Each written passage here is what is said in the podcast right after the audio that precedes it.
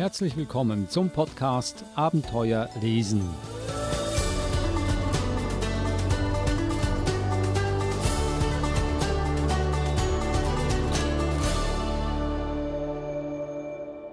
Der Podcast Abenteuer lesen, ein Podcast über spannende und lehrreiche Kinderbücher, auch ein Wegweiser, wie man mit diesen Büchern ein wahres Abenteuer erlebt. Und dafür sorgt unsere Verhaltenstherapeutin Eva Murer. Hallo Eva.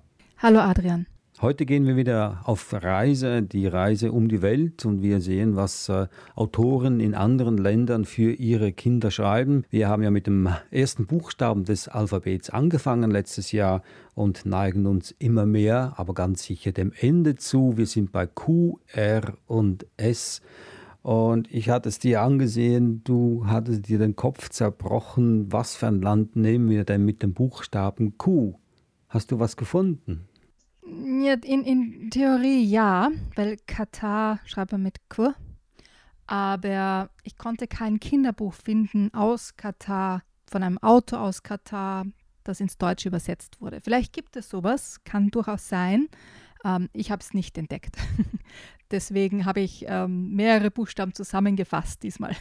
Dann äh, gehen wir zum Buchstaben R und S und das steht für Russland und Schweden. Und diese Bücher hast du für uns heute mitgebracht in einem alten Haus in Moskau von Alexandra Litwina. Es erübrigt sich hier, dass ich sagen muss, dass dieses Buch aus Russland kommt. Dann haben wir die besten Beerdigungen der Welt von Ulf Nilsen aus Schweden.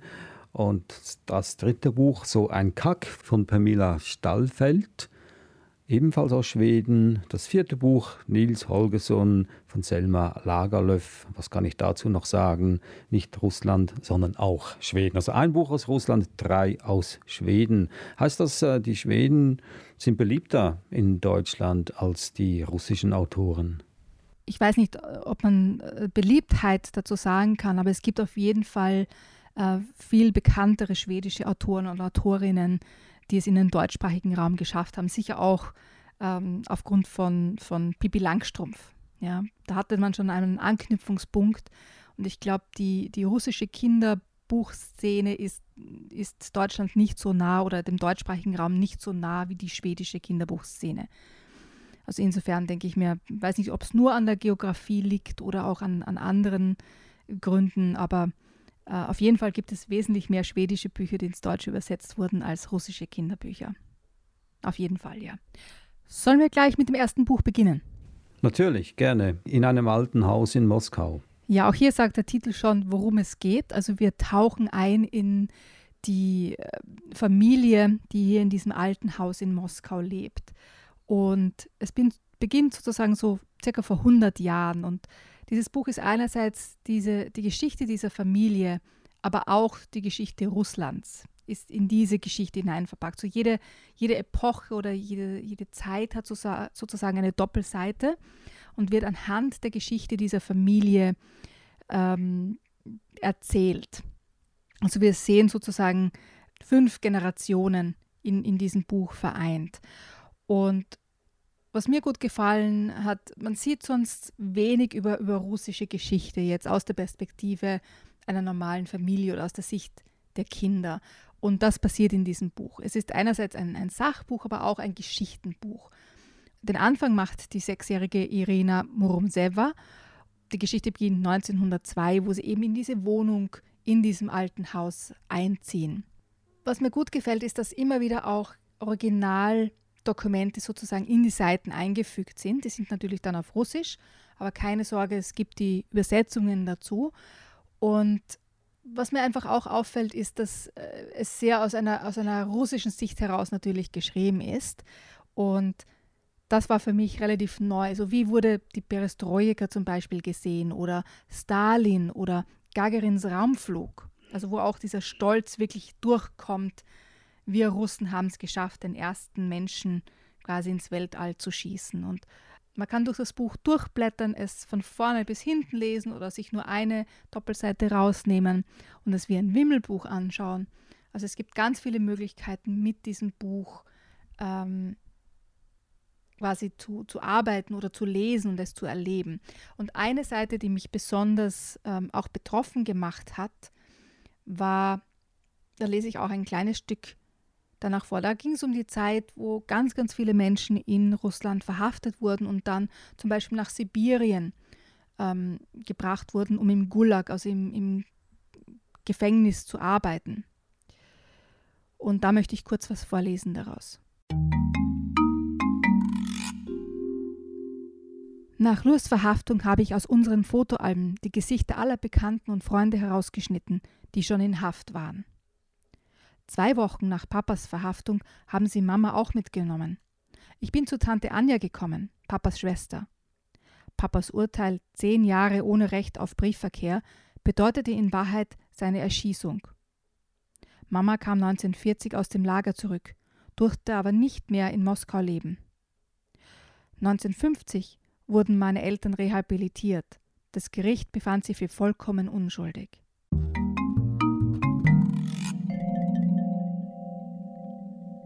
Und da sieht man auch das Foto, aus dem die Gesichter ausgeblendet sind. Und dann macht es das so begreiflich und greifbar, was zu der Zeit passiert ist. Dass halbe Familien deportiert wurden, ja, und, und Kinder oft praktisch zu Waisen gemacht wurden. Ich denke mir, dass, dass wir oft diese, diesen geschichtlichen Hintergrund nicht haben. Und dieses Buch hilft dabei, einen größeren Blickwinkel zu bekommen. Also kurz gesagt, ein Geschichtsbuch für Kinder in erster Linie, für die Kinder in Russland, aber das jetzt auch in andere Sprachen übersetzt wurde, ist es ein Geschichtsbuch für alle Kinder auf der ganzen Welt. Also es könnte eigentlich fast ein Vorbild sein für Geschichtsbücher überhaupt. Ich kann mich erinnern, in der Schule, die Geschichtsbücher, die wir hatten, waren eigentlich sehr trocken, also sehr langweilig in dem Sinne. Äh, hätten wir ein solches Buch wie dieses gehabt, dann äh, hätte ich mich wahrscheinlich mehr für Geschichte interessiert. Ich hatte Glück. Ich hatte eine Geschichtslehrerin im Gymnasium, die hat Geschichte als Geschichten erzählt.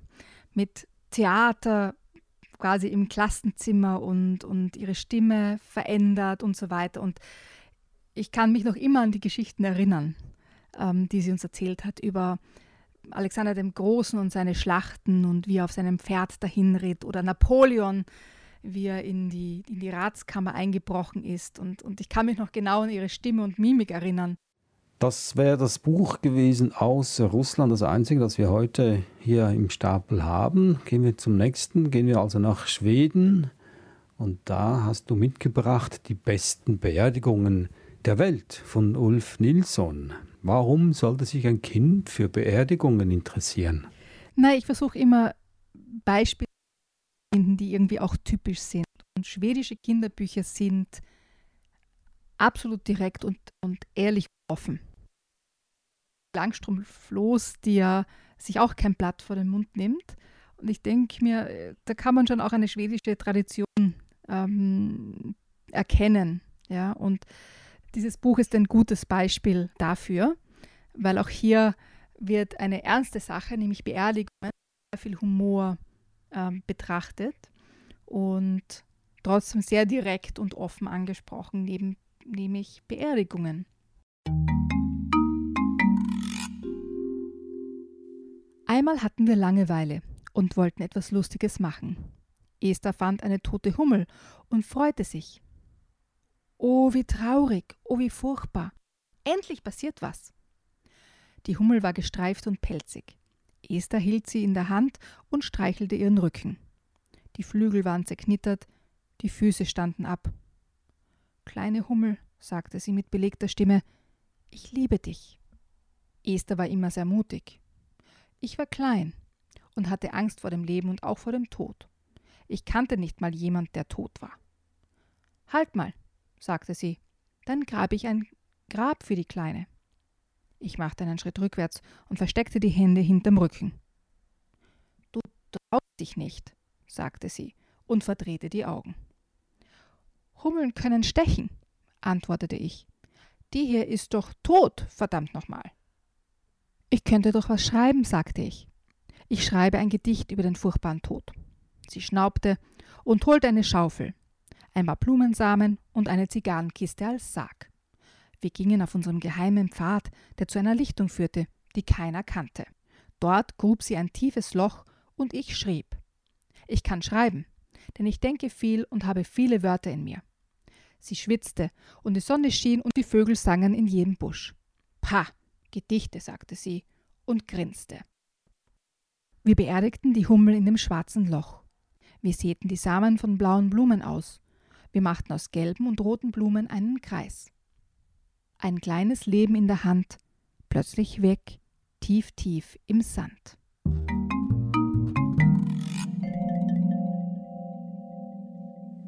Das war ein Ausschnitt aus dem Buch Die besten Beerdigungen der Welt von Ulf Nilsson. Du hast jetzt so die harmlose, den harmlosen Teil der Geschichte erzählt. Ich habe da eine Seite gefunden, die finde ich sehr repräsentativ für den Witz und den Humor dieses Buches, wenn ich hier auch schnell was vorlesen darf. Estes Vater brachte uns einen Hahn zu begraben, der war alt und müde gewesen und Esthers Vater hatte ihm den Kopf abgeschlagen. Esther nahm den großen Spaten und grub ein tiefes Loch. Dann legten wir den Hahn ins Grab und den Kopf legten wir dazu. Das finde ich so ungeschminkt, sehr sachliche Angelegenheit hier. Oder an eine andere Seite, an diesem traurigen Sommertag hatten wir viel Spaß.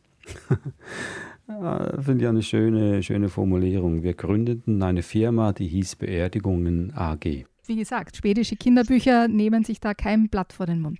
Die besten Beerdigungen der Welt von Ulf Nilsen. Ein ganz ehrliches Thema über einen Fakt des Lebens, nämlich dem Tod.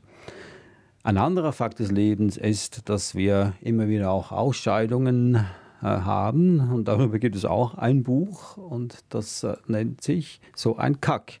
Mehr muss ich ja darüber nicht sagen, worum es geht von Pernilla Stallfeld. Wir hatten dieses Buch schon einmal besprochen und ich freue mich, dass wir es wieder in die Hand nehmen dürfen. Eva, erzähl uns mehr darüber. Ja, ich, ich wollte dieses Buch nochmal vorstellen. Einerseits, weil Pernilla Stallfeld eine meiner Lieblingsautorinnen ist, die in ihren Sachbüchern völlig ungeschminkt, aber mit, mit liebevollem Humor ähm, Fakten oder Dinge erklärt oder zeigt sie hat ja auch ein Buch zum Beispiel über den Tod geschrieben, wenn wir schon, schon dabei sind, aber eben auch eines über Fäkalien oder Ausscheidungen, nicht nur von, von Menschen, sondern auch von Tieren. Sie beschreibt es in ihren Bildern, Illustrationen, aber auch in ihren Texten einfach, wie gesagt, liebevoll und humorvoll. Oft bekommt man ja auch von kleinen Kindern so viele Fragen oder hast sicher auch schon Kinder erlebt, die Angst vor dem Klomonster hatten ja, und deswegen nicht aufs Klo gegangen sind oder sich geweigert haben, die Windeln wegzugeben, weil sonst kommt das Klomonster und schnappt sich ihren Po weg. Und dieses Buch beantwortet ganz viele Fragen, die Kinder so haben können, ähm, wenn man eben aufs Klo geht oder wie zum Beispiel auch früher Toiletten ausgesehen haben. Die waren ja nicht immer so, so schön und mit Porzellan und mit Wasser, äh, wie wir sie jetzt haben, sondern die haben auch ganz ähm, sehr einfach ausgesehen. Und dann kommt natürlich die ganze Tierwelt dazu, die ganz unterschiedliche Häufchen machen. Äh, wenn du jetzt an Pferdeäpfel denkst oder an Kuhfladen oder Mäusekot und so weiter, das sieht ja alles total interessant aus. Kinder erfahren auch, dass man mit, mit Kack ganz andere Dinge machen kann, wie zum Beispiel Häuser bauen. Wie früher mit Windeln umgegangen wurde und heute. Also alles, was irgendwie mit dem Thema Ausscheidungen zu tun hat, äh, ist in diesem Buch wunderbar erzählt, bebildert und beschrieben. Also auch wieder ein äh, Buch, das kein Blatt vor den Mund nimmt. Pernilla Stahlfeld, so ein Kack. Äh, kannst du uns da was, daraus was vorlesen? Ist das möglich? Ja, kann ich gerne.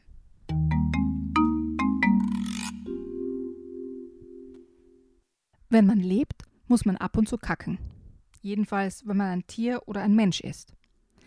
Pflanzen leben auch brauchen aber nicht zu kacken. Viele finden Kacke ekelig. Vielleicht, weil sie so stinkt. Es gibt aber auch welche, die finden Kacke sehr lustig. Und manchen schmeckt sie sogar. Um hier nicht irgendwelche falschen Bilder zu erzeugen, hier sieht man viele Fliegen, die auf einem kleinen Kothäufchen ähm, sitzen und, und quasi, ja, den vernichten. Kacke kann ganz verschieden aussehen. Manchmal erinnert sie an Zapfen, Manchmal sieht sie aus wie eine Wurst. Ab und zu sieht sie auch wie ein Brei aus. Das nennt man Durchfall. Den kriegt man manchmal, wenn man Bauchweh hat. Kacke kommt aus dem Loch hinten im Po heraus.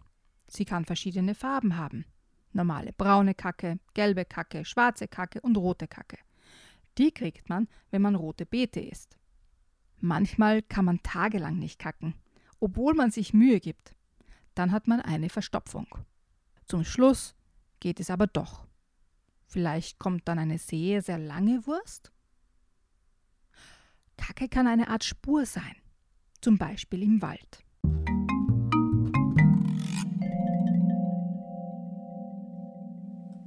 So ein Kack von Pernilla Stahlfeld. Ein Buch, das Kinder ganz, ganz bestimmt mögen. Kinder sprechen ja gerne über Kacke, aber dieses Buch geht noch weiter. Ich wusste das auch nicht. Aus Elchbollen kann man sogar Schmuck herstellen, heißt es in diesem Buch. Gehen wir zum nächsten, letzten Buch, auch aus Schweden, Nils Holgersson von Selma Lagerlöf. Ja, ich wollte einfach ein bisschen eine Bandbreite der schwedischen Kinderbuchliteratur zeigen. Es gibt die, die klassische schwedische Kinderbuchliteratur wie Astrid Lindgren, ähm, Selma Lagerlöf, Sven Nordqvist mit Findus und Pettersen und dann eben die neuere Generation mit Ulf Nielsen, Eva Eriksson und Pernilla Stahlfeld. Ich habe mir gedacht, zum Abschluss, ich wollte nicht ähm, Bibi Langstrumpf bringen, aber Selma Lagerlöf hat ja Nils Holgersson geschrieben. Und ich weiß nicht, wie das bei dir war, aber ich bin mit äh, den, den Fernsehserien mit Nils Holgersson aufgewachsen und seinen Arbeit und seinen Abenteuern mit der Gans Martin. Und weißt du, wann dieses Buch entstanden ist und warum? Zwei Fragen, die ich mit Nein beantworten muss. Ich wusste es auch nicht. Das Buch ist 1902 äh, entstanden. Und der Grund, warum es geschrieben wurde, war, dass Selma Lagerlöf den, den Auftrag bekommen hat von schwedischen äh, Lehrern. Also die Vereinigung der schwedischen Lehrer wollte äh, Lesebücher haben für die Kinder in der Schule, die die schwedische Landschaft und Kultur ähm, beschreiben oder weitertragen können. Und haben Selma Lagerlöf sozusagen den Auftrag erteilt, diese Lesebücher zu schreiben wo Geografie, Kultur, Geschichte und so weiter behandelt wird. Und deshalb hat Selma Lagerlöf Nils Holgersson erfunden, der aus der Vogelperspektive über Schweden dahin segelt und es wird die Landschaft beschrieben, es werden ähm, verschiedene kulturgeschichtliche Dinge erklärt und beschrieben, wie zum Beispiel die Kobolde, die in der Folklore eine große Rolle gespielt haben oder spielen. Und auf die Art und Weise wurde den Kindern die, die schwedische Kultur und Geografie nahegebracht. Und das habe ich faszinierend gefunden, dass ähm, ein, ein Kinderbuch sozusagen eigentlich aus, aus dem Wunsch, Lesebücher in der Schule zu haben, geschrieben wurde und so ein Erfolg wurde und Generationen von Kindern ähm, Freude gebracht hat. Das waren sie, die Bücher aus Schweden und aus Russland. Ich liste sie hier noch einmal auf in einem alten Haus in Moskau von Alexandra Litwina, erschienen im Gerstenberg Verlag. Dann hatten wir die besten Beerdigungen der Welt von Ulf Nilsson, im Moritz Verlag erschienen. Ebenfalls im Moritz Verlag erschien das Buch So ein Kack von Pernilla Stahlfeld und zuletzt Nils Holgersson von Selma Lagerlöf. Und da gibt es bestimmt verschiedene Ausgaben, die man überall findet. Das war also unser Podcast Abenteuer lesen, unsere Reise nach Russland und nach Schweden. Es bleiben nicht mehr viele Buchstaben übrig. Wahrscheinlich müssen wir auch hier eine Zusammenfassung machen. T, U, V, W, X, Y, Z. Das lässt nicht viel Raum für Länder, die wirklich existieren hier auf dieser Welt. Danke Eva für die Bücher und wir hören wieder von dir nächste Woche. Bis dahin. Tschüss. Servus Adrian.